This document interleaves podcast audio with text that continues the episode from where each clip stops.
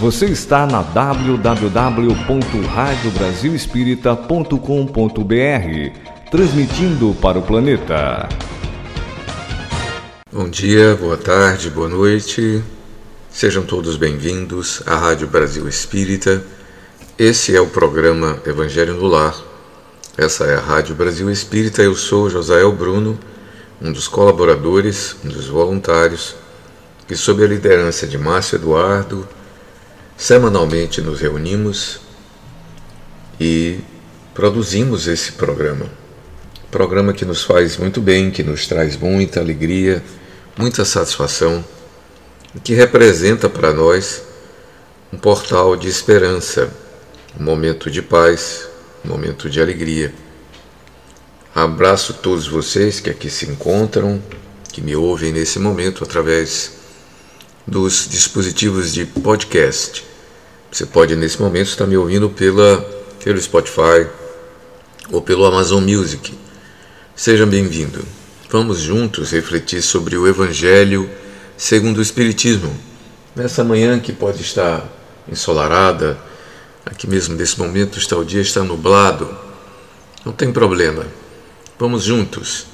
O Evangelho nos convida à reflexão, nos traz a proposta de renovação e de revermos as nossas vidas, os nossos paradigmas, os nossos pontos, a partir das falas do judeu Jesus, do Mestre de Nazaré, daquele cujo título que mais ele aceitava era da condição de professor, de mestre, de rabi, de rabone, aquele que veio até nós não apenas para nos ensinar, mas para vivenciar a boa nova o novo caminho, o jeito novo de viver, que representou um esforço de espíritos superiores para alavancar o nosso processo evolutivo, contribuir para que todos nós que hoje somos seus seguidores pudéssemos encontrar uma perspectiva nova de vida, de caminho e assertividade. E aqui estamos mais de dois mil anos, lendo, discutindo, refletindo, tentando entender, tentando compreender, tentando absorver as mensagens daquele doce mestre que esteve conosco apenas tão pouco tempo, tão jovem, mas que impactou as nossas vidas profundamente, nos convidando a preparai-vos, arrependei-vos, modificai-vos, mudai a vossa mente porque um novo momento estava chegado. E dois mil anos se passaram e esse momento ainda representa para nós o desafio de convivermos uns com os outros de modo diferente. E é o que estamos vendo, é o que estamos estudando, é o que buscamos compreender. Então, nesse dia, nessa tarde, nessa noite, você pode me escutar a qualquer dia, a qualquer momento. Eu lhe convido a ficar os próximos minutos para que juntos possamos refletir sobre o Evangelho, sobre a Boa Nova, sobre aquela que foi para nós o convite, convite desafiador para vivermos diferentes. E para começarmos o nosso Evangelho de hoje, Evangelho no lar, no lar do seu coração, no lar da sua casa, no lar do seu carro, no lar de dentro de você, vamos começar com uma leitura da nossa página preparatória. Nós temos lido a obra Amor no Dia a Dia, do autor Adenal Renovais. E vamos à página de hoje que é Amor e Sexo. Sempre considere que o sexo deve estar a serviço do amor, para que ele se consolide em você com a sua máxima expressão de sentimentos, dos sentimentos. Sexuar com afetividade é contribuir para que o amor encontre a adequada comunhão com os sentimentos do corpo físico, com os sentidos do corpo físico, desculpem. Sexuar com afetividade é contribuir para que o amor encontre a adequada comunhão com os sentidos do corpo físico. Sua afetividade desenvolvida é garantia para que sua vida sexual lhe proporcione o melhor caminho para o amor. Sexo, afetividade e amor são importantes veículos para que o espírito conquiste habilidades excepcionais em sua evolução. Cuide para que o equilíbrio esteja sempre presente no uso de sua sexualidade. A atividade sexual é o exercício consentido da máxima intimidade corporal. Cuide para que lhe traga a perfeita sensação do seu valor espiritual. A forma e o sentido que você aplica à sua atividade sexual guardam estreita relação com o desenvolvimento de sua personalidade. Por essa razão, respeite o seu corpo e o corpo alheio, quanto no exercício de sua sexualidade, denotando maturidade e cuidado com o outro. Lembre-se sempre de que seu corpo é importante vaso no qual você deposita emoções e habilidades. Portanto, utilize-o em sua vida sexual de forma saudável e sem exageros. Sua atividade sexual deve conter o máximo de harmonia, sem excesso ou malabarismos inadequados. O mais importante na atividade sexual é que lhe traga o prazer que lhe proporcione disposição de viver em harmonia. Sexo sem culpa, consentido e feito com amor, certamente lhe trará boas sensações e novas disposições para o enfrentamento dos desafios naturais do viver. Quando em atividade sexual, Evite buscar o prazer pelo prazer, cuidando que o outro também sinta que a intimidade do momento é fruto do elevado sentimento que os une.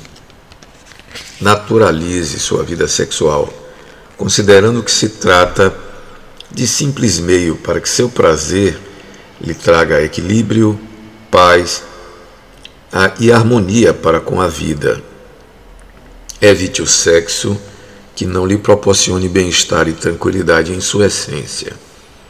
O amor que une duas pessoas que, em momentos íntimos, trocam energias pela via sexual, tem a força de promover significativas transformações interiores para a felicidade e o crescimento de ambos. Nada nem ninguém pode ser obstáculo ao amor pois ele é a primeira e a máxima força de todo o universo.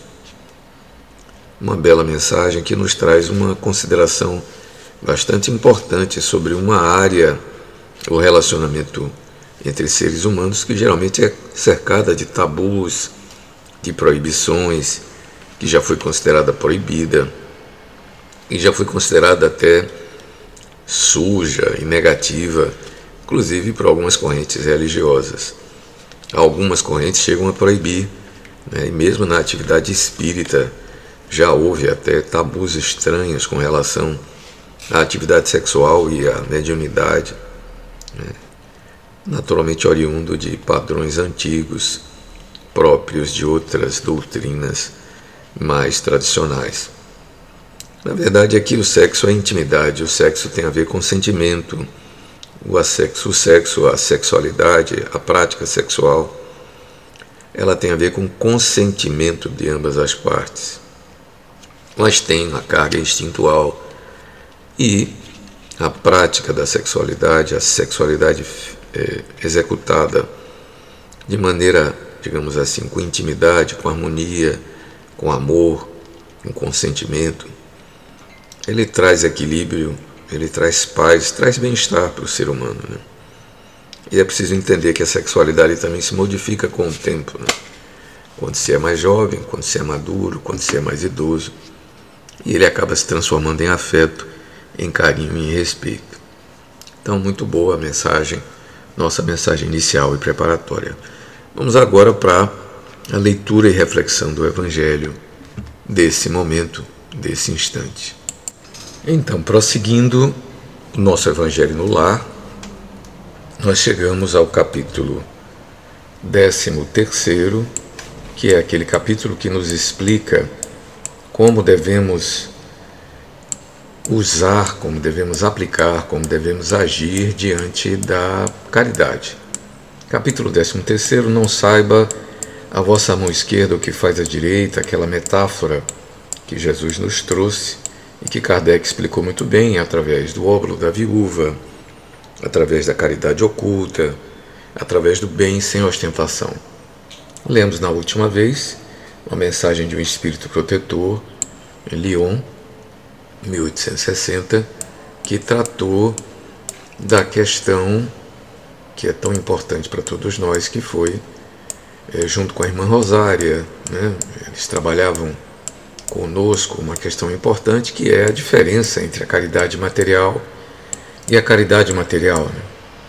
Chegamos a ficar claro para nós que é tão importante dar a, o farnel material, suprir a fome, é, atacar a necessidade de cobertas, atacar a necessidade do corpo, mas que também é importante que a gente seja capaz de acolher o ser humano, né? ouvi-lo, escutar a sua necessidade, nos suportarmos uns aos outros, é o que as casas espíritas costumam fazer regularmente, as chamadas, os chamados atendimentos particulares, as reuniões de acolhimento, né? também as reuniões de prece à distância que são feitas, os grupos de idosos. Eu recentemente tive contato com uma, uma das casas espíritas que fazem leituras de histórias para crianças, leituras de grupos de acolhimento de idosos. Né? Aquele tipo de caridade que não necessita necessariamente que a pessoa tenha algum haver, tenha haveres materiais, que tenha dinheiro, mas que disponha de tempo, tenha disposição para poder dedicar-se a ouvir, a acolher, a conversar, a consolar, a aconselhar. Às vezes, apenas a escuta atenta, a escuta é, que se faz àqueles que se encontram em momentos de desespero é suficiente para auxiliá-los a remover, por exemplo, uma ideação suicida ou um pensamento que venha, por exemplo, na direção da violência. Basta muitas vezes que nos dediquemos alguns momentos para acolher o outro, simplesmente acolher. Né? Um trabalho muito bom que o pessoal do CVV faz incessantemente, com plantão 24 horas, para pessoas que se encontram em momentos de desespero, com a chamada dor espiritual, com a dor emocional, atravessando momentos de pânico, momentos sozinhos. Então, sim, esse se constitui também na chamada caridade, na caridade moral, ou na caridade espiritual, ou na caridade emocional ampliando esse conceito. Mas hoje nós temos um artigo também muito interessante que se encontra nesse mesmo capítulo, que é de Adolfo, bispo de Argel, em Bordeaux de 1861. É um dos artigos intitulados A Beneficência. Né, Kardec separou artigos que tratassem de questões como essa, que é um, uma orientação, é uma digamos assim, é uma, uma, um conselho, uma, uma forma de a gente ampliar a compreensão de fazer a caridade, né? deixar que o nosso lado bom né, se manifeste e nos aproximemos mais dos outros enquanto seres humanos. Então, o artigo chama-se A Beneficência. Vamos a ele. A beneficência. A beneficência, meus amigos, dar-vos-á nesse mundo os mais puros e suaves deleites, as alegrias do coração, que nem o remorso, nem a indiferença perturbam. Oh, pudesseis compreender tudo que de grande e de agradável encerra a generosidade das belas almas, sentimento que faz olhe as criaturas às outras como olha a si mesma. E dispa jubilosa para vestir o seu irmão. E se dispa, né, tire a roupa para vestir o seu irmão.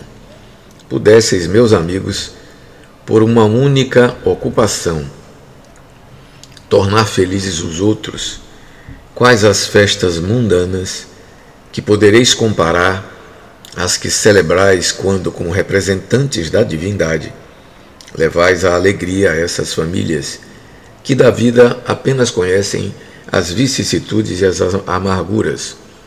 Quando vedes nelas os semblantes macerados refulgirem subitamente de esperança, porque, faltos de pão, os desgraçados ouviam os seus filhinhos, ignorantes de que viver é sofrer, gritando repetidamente a chorar. Essas palavras que, como um agudo punhal, lhes entravam nos corações maternos. Estou com fome. Oh, compreendei quão deliciosas são as impressões que recebe aquele que vê renascer a alegria onde um momento antes só havia desespero. Compreendei as obrigações que tendes para com os vossos irmãos. Ide, ide ao encontro do infortúnio, ide em socorro, sobretudo das misérias ocultas, por serem as mais dolorosas. Ide, meus bens amados, e tende em mente estas palavras do Salvador. Quando vestirdes a um desses pequeninos, lembrai-vos de que é a mim que o fazeis. Caridade, sublime palavra que sintetiza todas as virtudes, és tu que has de conduzir os povos à felicidade. Praticando-te, cairão eles para si infinitos gozos no futuro, e, quando se acharem exilados na terra, tu lhes serás a consolação, o prelibar das alegrias de que fruirão mais tarde, quando se encontrarem reunidos no seio do Deus de amor. Foste tu, virtude divina, que me proporcionastes os únicos momentos de satisfação de que gozei na terra. Que os meus irmãos encarnados creiam na palavra do amigo que lhes fala, dizendo-lhes: é na caridade que deveis procurar a paz do coração, o contentamento da alma, o remédio para as aflições da vida.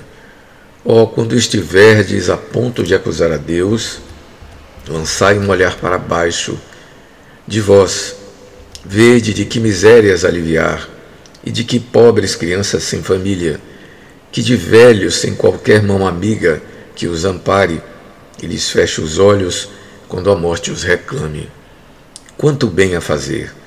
Ó, oh, não vos queixeis, ó, oh, ao contrário, agradecei a Deus e prodigalizai as mancheias a vossa simpatia, o vosso amor, o vosso dinheiro, por todos os que, deserdados dos bens do mundo, enlanguecem na dor e no insulamento. Colhereis nesse mundo bens doces alegrias e mais tarde só Deus o sabe. Adolfo, bispo de Argel, Bordeaux, 1861. Sem dúvida, trata-se de uma mensagem extremamente forte, profunda, cheia de exclamações, né? cheia de exaltações à prática da caridade, cujo nome não podia ser outro, né? a beneficência.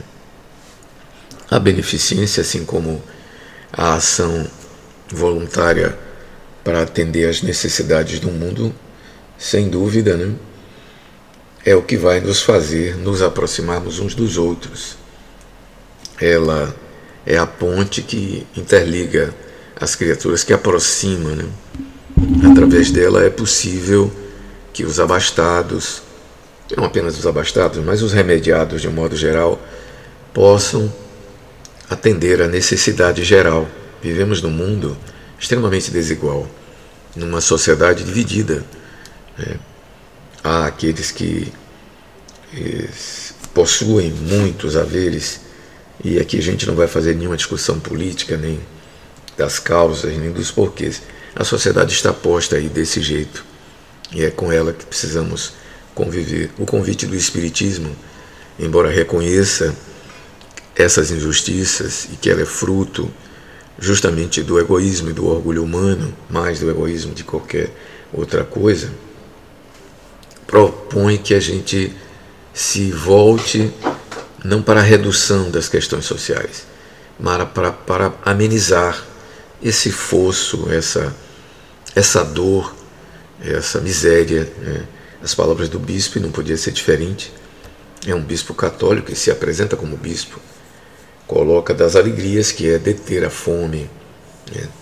E aqui ele usa palavras muito eloquentes, inclusive palavras né, refinadas. Né? São palavras que são que têm um peso, que têm uma força muito grande. Né? E cabe a nós aqui, naturalmente, ouvi-las e fazer uma contextualização. Ele se refere provavelmente ao período que ele lá se encontrava, é, 1863, sem dúvida. É, é o período de muita fome lá, é, lá na França. Né? É um, um, bispo francês. Então, é, a nossa fala aqui é: vamos contextualizar isso. Cabe essa mesma fala para o dia de hoje? Cabe absolutamente. Né? A beneficência cabe em todos os cantos. Né? E aqueles que são dotados de mais haveres, é uma prática comum em outros países. Eles fomentam escolas, fomentam hospitais, fomentam no sentido de apoiarem financeiramente. Né? É, dedicam parte de suas fortunas para projetos sociais, e é esse ponto que eu gostaria de chegar: projetos sociais. Nas casas espíritas nós temos pequenos projetos, né? pelo menos na que eu frequento, uma distribuição de farnéis mensais. Mas as casas que se reúnem pessoas mais abastadas costumam fazer mais. É, e nos cantões de fome, nos lugares onde o IDH é muito baixo, e fazerem trabalhos que levam, é, envolvem educação, que envolvem preparação dos seres humanos, que envolvem atendimento médico, atendimento psiquiátrico, atendimento psicológico. Né? Fundação La Harmonia mesmo, em Salvador, tem um trabalho fantástico. Eles se colocaram numa região de um IDH muito baixo em Salvador e vem há, há mais de 10 anos né? fazendo um trabalho que hoje já tem creche, hoje já tem atendimento médico, já tem multirões, que já tem um saque onde as pessoas podem fazer, inclusive questões jurídicas que acontecem lá. Tem um consultório psicológico com vários voluntários, tudo gratuitamente. Né? Tem também um lar de idosos e estão tentando abrir e ampliar as atividades caritativas. Elas são básicas, né? as casas espíritas elas acabam se tornando lugares onde essas atividades são, são praticadas, porque além da beneficência individual que o Evangelho propõe, nós podemos nos reunir e fazer a caridade cada vez mais longe. Sim, é preciso atender aquele que está com fome, que está com frio, que não tem onde morar, mas também ir além, né? se pudermos levar a educação e aí a coisa fica mais complexa. Né? Abrir uma escola, se associar a escolas que já estão abertas, né? trazer, não para se fazer educação do, de espiritismo nas escolas, mas para fazer educação simples mesmo. Simplesmente fazer educação. Se pudermos fazer acolhimento às pessoas, sim, fazermos acolhimento. Com um treinamento adequado, ouvirmos as misérias alheias e fazemos o básico de aconselhamento. Né? Mediar brigas, né? criar escritórios onde advogados e mediadores possam oferecer suas expertises e resolver as querelas que os seres humanos têm. Então, há muito o que fazer.